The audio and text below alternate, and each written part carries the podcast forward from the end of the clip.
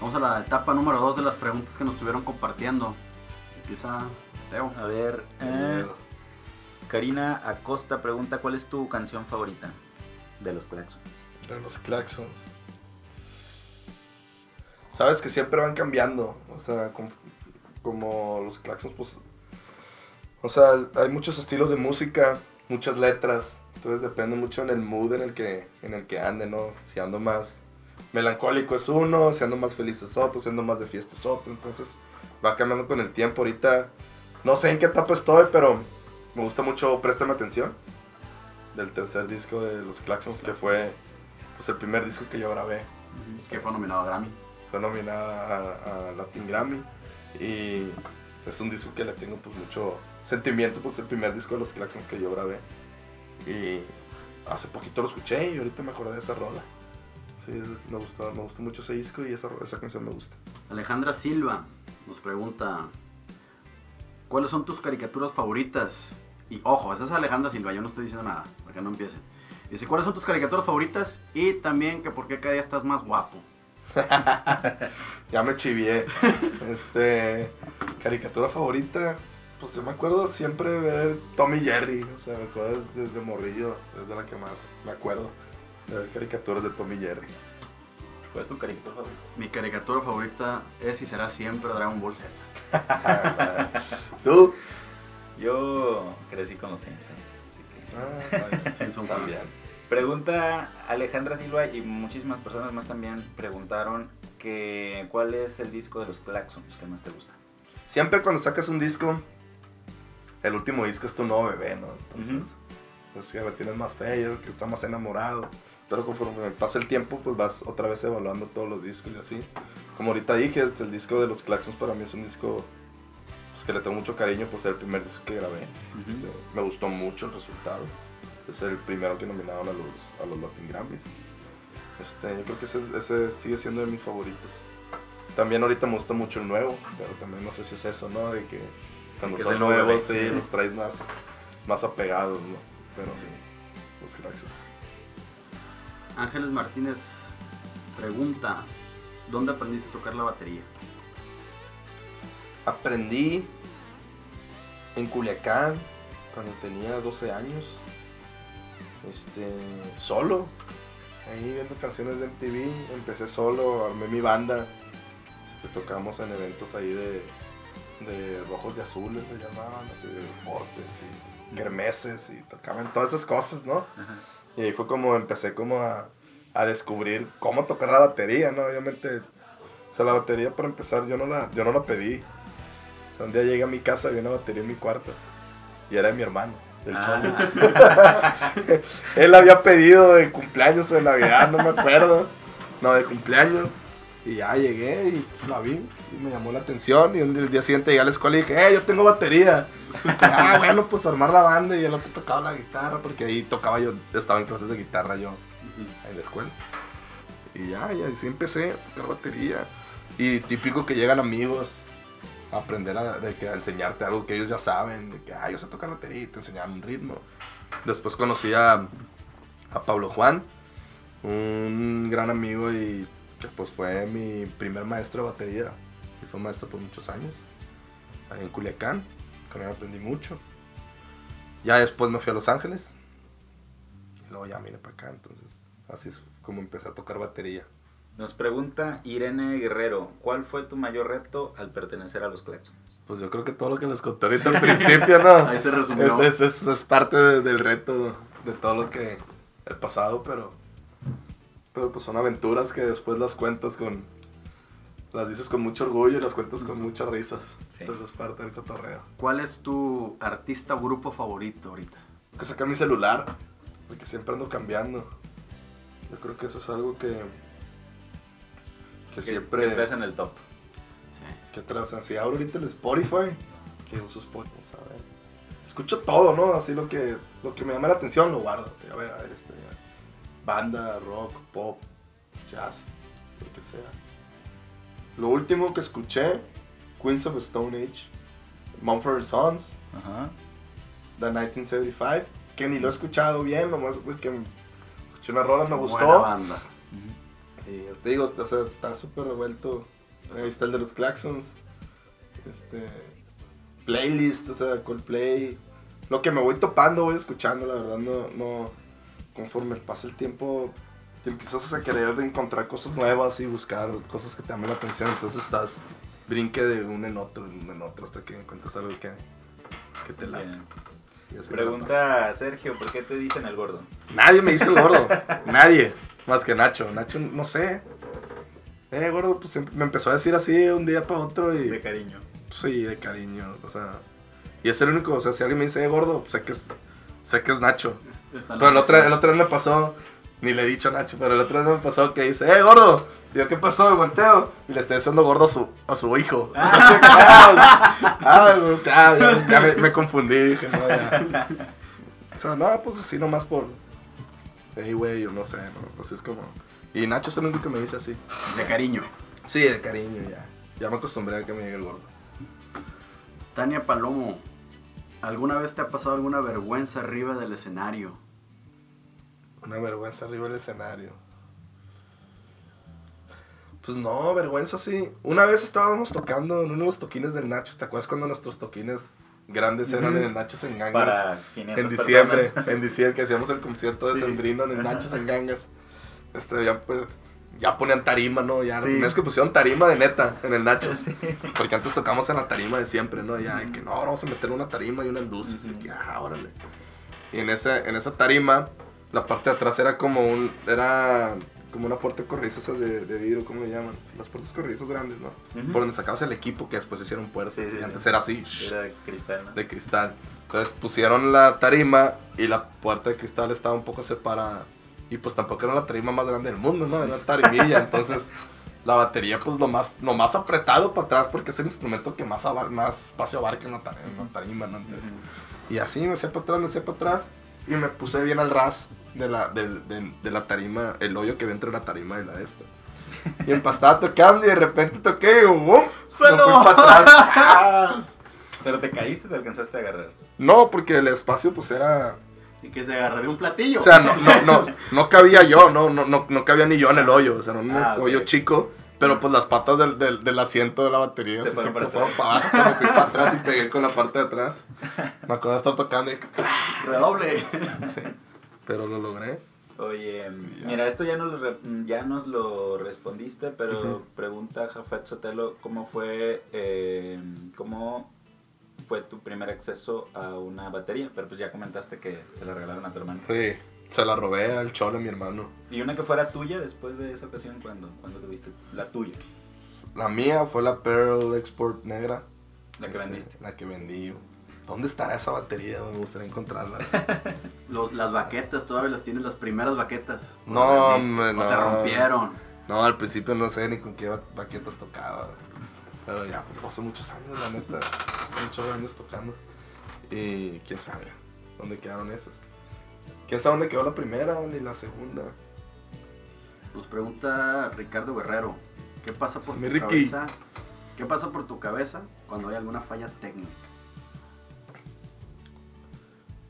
Ahorita ya. Ya. Creo que después de tantos años de estar. De estar tocando todos los claxons así. Ya, ya no la sabemos. Y es algo que está fuera de tus manos. O sea, antes nos enojábamos y te agüitabas. O de que chinte, pues, ya no va a salir bien. Ahorita pues ya le ponemos buena cara a los malos tiempos ahí en el escenario y ya si ahorita me subo y no están jalando los monitores, pues le aviso a, al húngaro en su caso y pues que lo trate de arreglar, pero pues si no, pues pues sigo tocando, no, no obviamente no voy a dejar de tocar y, y ahí te las vas a- te vas acomodando, ¿no? Una señal desde arriba, eh, no se oye. Sí, ya empiezas a avisar y así, pero pues muchas casi siempre ese tipo de detalles no están en tus manos, entonces pues no te queda más que aguantarte y, y seguir tocando y a ver cómo te va. Pregunta Maricruz Becerra, si no te dedicaras a la música, ¿qué harías? Pues estudié comercio internacional, o sea, algo que tuviera que ver con eso, pero yo creo que desde muy chico siempre me vi, o sea, desde que estaba pues en la secundaria prepa ya, ya quería hacer eso, ¿no? Que es cuando más o menos decides para dónde te quieres ir, ¿no? Y Y yo ya en la prepa estaba muy decidido a, a la música, entonces como que siempre fue mi, mi chip, como que no tenía un plan B, o sea, como que nada, la música, la música. Tiene que ser música, Sí. Y ya, y después pues estudié comercio internacional, también me gusta el comercio. Eh, algún negocio, o sea, no, sin nada muy... O sea, yo creo que me sigo viendo tocando y siendo músico todavía. Posiblemente invertirías en algo relacionado a la música. Claro, también, sí. Sí, sí, la verdad siempre estoy haciendo cosas diferentes. Ahorita, pues, la escuela en línea que tengo aquí mismo en Woodroom, este, tocando y así me la paso. Cuéntanos un poco acerca de la escuela en línea para que conozcan. ¿Cómo te Este- pueden contactar o cómo, cómo, cómo das tus clases? En cesariocz.com ahí vienen todos los datos así de las clases, pero está bien padre porque pues tengo alumnos de todos lados, no tengo Ciudad Juárez, tengo de Mérida, tengo de aquí de Monterrey, tengo de México, tengo de Puebla. De Estados Unidos también. de, de. Estados Unidos, el Eliud, ahí le mando saludos, este, que ahorita no estoy tomando clases con él, pero él está en Estados Unidos, este, y está muy sencillo, ¿no? Este, por medio de, de- con la tecnología ahorita en las redes sociales, este, yo aquí tengo, pues como puedes ver, el estudio ya con la computadora, los micrófonos, está todo microfoneado, este, él desde su casa, su batería, yo desde aquí, nos conectamos, platicamos, vemos temas, nos mandamos archivos en su caso y nos ponemos a tocar. La verdad es, te das cuen- o sea, yo me he dado cuenta cómo la escuela lo es lo mismo cuando le doy a alguien aquí personalmente a cuando lo doy en línea, o sea, no cambia nada, hasta a veces está más a gusto que están en su propia batería o están en su, En su espacio. en su espacio, yo estoy en el mío, entonces está mucho más, más cozy y todo, y la verdad, pues ya tengo casi dos años con este proyecto y pues muy contento. Y en las descripciones del, del mismo podcast vamos a poner toda la información también para que vean, visiten la página.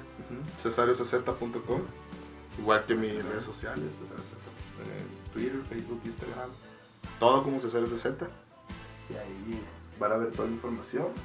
Pues nomás se llena un formulario. este, ¿Haces alguna audición para...?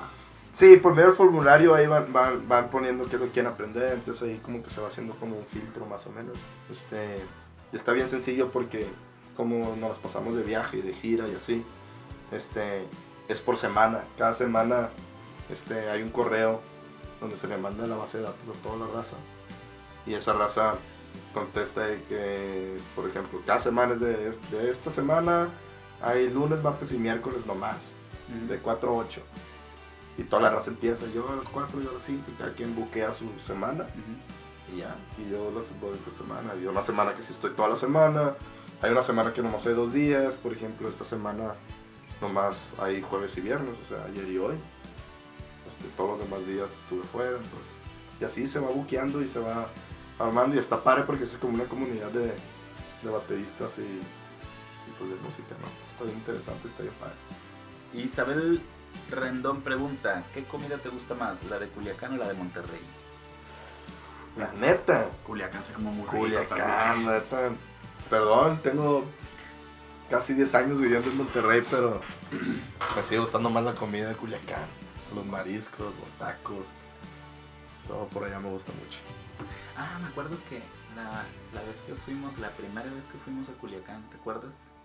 Que Ah, sí me acuerdo. Sí, fuimos a comer con tu mamá y, y tu familia y a...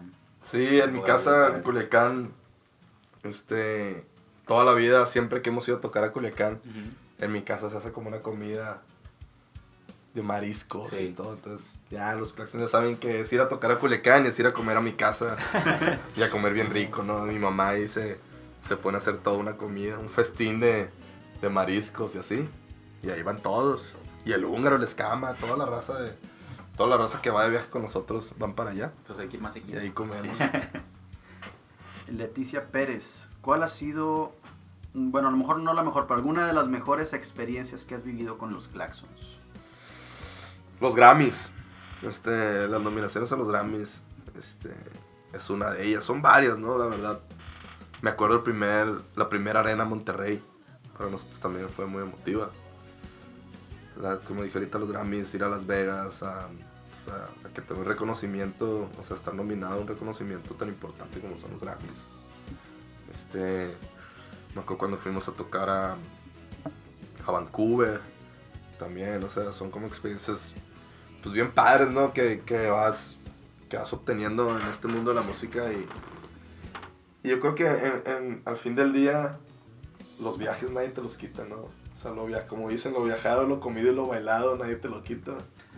Y es algo que te lo llevas hasta la tumba. Entonces yo creo que en los Claxons, o sea, no hablando por todos, pero por mí, o sea, siento que el andar de tour nos unió mucho y, y todo lo que hemos hecho como los Claxons ha sido gracias a, a todos esos años de estar picando pie, de estar viajando por todos lados, ¿no? Yo creo que hubiera sido muy diferente si desde el primer disco hubiera, hubiéramos llegado donde estamos ahorita sin pasar por todo ese proceso de experiencias, malos momentos, buenos momentos, viajes.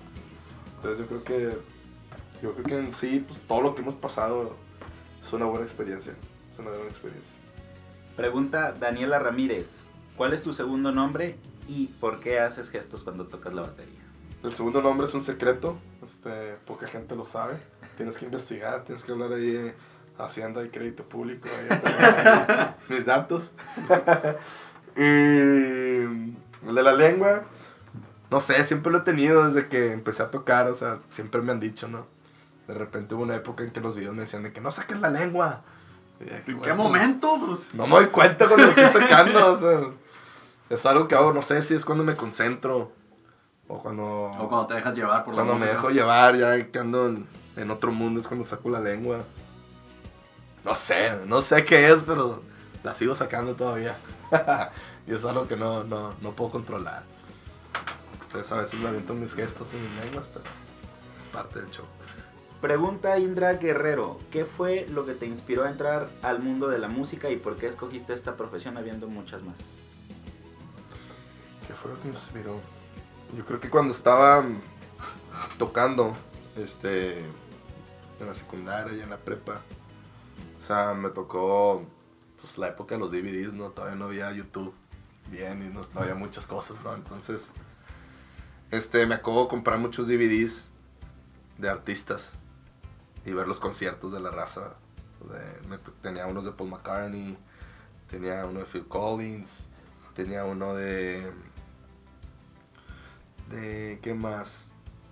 Tenía muchos DVDs de raza que, que, admiraba y, me- y ver los conciertos me acuerdo que siempre me motivó un chorro a, a querer hacer esto, ¿no? Yo me acuerdo que veía, veía los DVDs y veía los conciertos de la raza y decía, yo quiero hacer eso. Eso es lo que quiero hacer. Estar en un escenario, en una arena, estar tocando.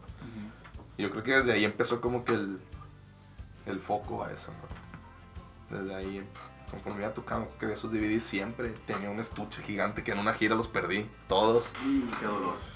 En los Mochis, Sinaloa, en una gira, me llevé, me- hicimos un viaje en Turbos y ahí los poníamos y los dejé en una ciudad ya, ya nunca los encontré.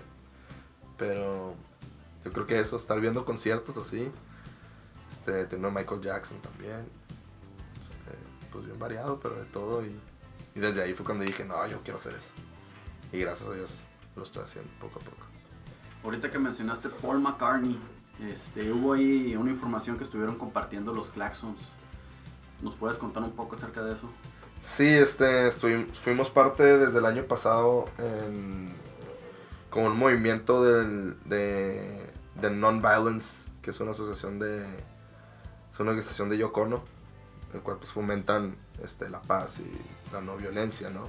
Alrededor del mundo y nosotros aquí en México fuimos como una especie de embajadores, hicimos una canción, un cover de, de los Beatles, We Can Work It Out, para un video que se hizo para concientizar a toda la gente de la violencia y la educación, que eran la violencia eh, acaba cuando la educación empieza. Entonces, este, empezamos a hacer todo ese movimiento, se empezaron a invitar a, los eventos de ellos. Y desde el año pasado hicimos un evento aquí en Monterrey y ahorita hace poco lo que dices es que fuimos a México a hacer otro, otro evento de ellos. Y, y ahí nos dieron la noticia que, que vamos a ir a, a conocer a Paul McCartney en Estados Unidos para darnos un reconocimiento por en pro de la paz, ¿no? Por ser eh, las de los grupos que apoyan a, a esa causa de Yoko ¿no? Entonces vamos a ir a que nos dé como un reconocimiento, conocerlo y cotorrear con él un rato. Te hubieras imaginado que hace 12 años No, hombre, no, no. Todavía no me la creo, ¿no? Hasta que esté ahí me la va a creer. Y que lo saludes, Sí, sí, hasta que, hasta que me vayas ahí, porque yo acabo, yo, la última vez que vino al auditorio, eh, al Foro Sol, yo fui a verlo en primera fila y soy fan de toda la vida, entonces, pues sí, no, todavía no me la creo. Hasta estar ahí me la voy a creer, pero pues sí, es algo que está muy impresionante. O sea, desde mi punto de vista, pues, es algo muy chingón. No, sí. Última Excelente. pregunta. Última pregunta. Y a raíz de la semana que estamos viviendo aquí, futbolero, Nuevo León. Tigre o rayado. Rayado. Rayado. Pues es que siempre el, el super líder, güey, pues tiene que ir Sa- arriba. no, sí, este, soy rayado. Este. Dorado, pero pues dorados van y vienen. Sí. Entonces, ahí, sí, tengo que estar ahí. Desde que llegué a Monterrey empecé a irle a, a rayados. Y ya un rato apoyando a la En la banda, en la banda de los Claxons hay, hay de los dos equipos, ¿no? Creo que alguna nota salió. Sí, una vez hicimos una nota Sí, donde una estábamos rayados, tigres y rayados, sí. Nacho y Sánchez también son rayados. Y en esa nota Pablo y Cholo eran, eran Eran tigres. tigres. No sé qué tan tigres son en verdad, pero, pero no son rayados, entonces. Sí, a mí me tocó pues por la gente en común que tenía. La Que influencia que, iban, tenías al- en ese entonces. sí, que iban al estadio, me tocó ir al estadio. Tenía ahí un rato, tuve un abono, íbamos todos los sábados ahí a apoyar a la raya. Todos llenos de cerveza salíamos, estaba helado. No, no helado la raza fresa, sino acá en el cotorreo. La raza de sol. Yo estaba en sol. Yo estaba en sol y la y la gente estaba bien padre, ¿no? Bien padre. Sí me gustaba un chorro y lo extraño. A ver cuando vuelvo al, al estadio. Pues que con tantas giras y presentaciones los fines de semana se te complica. Sí, de hecho, por eso dejé de, de- de- de ir al estadio, porque pues, de repente en una temporada, güey, pues lo usaba mi hermano y toda la raza porque yo nunca iba, entonces pues ahí como que dejé de ir por, por gracias a Dios por el trabajo que tenemos en los Plexos. Pero sí, sigo apoyando a la raya pues ahorita pues como eliminaron a Tigres, pues se siente bien. Ahí va, ahí va. Excelente. Esas fueron todas las preguntas y con esto concluimos el podcast número Número 9. nueve. Muchísimas gracias por, por recibirnos y por conversar con nosotros y pues a ver cuándo se repite. No, pues muchas gracias, ya saben, aquí tienen su casa y siempre bienvenidos. Muchas gracias, Ario. Yo soy Diego Serna. Fue un placer estar con ustedes. Yo soy Teo Noriega y nos escuchamos la próxima. Bye bye.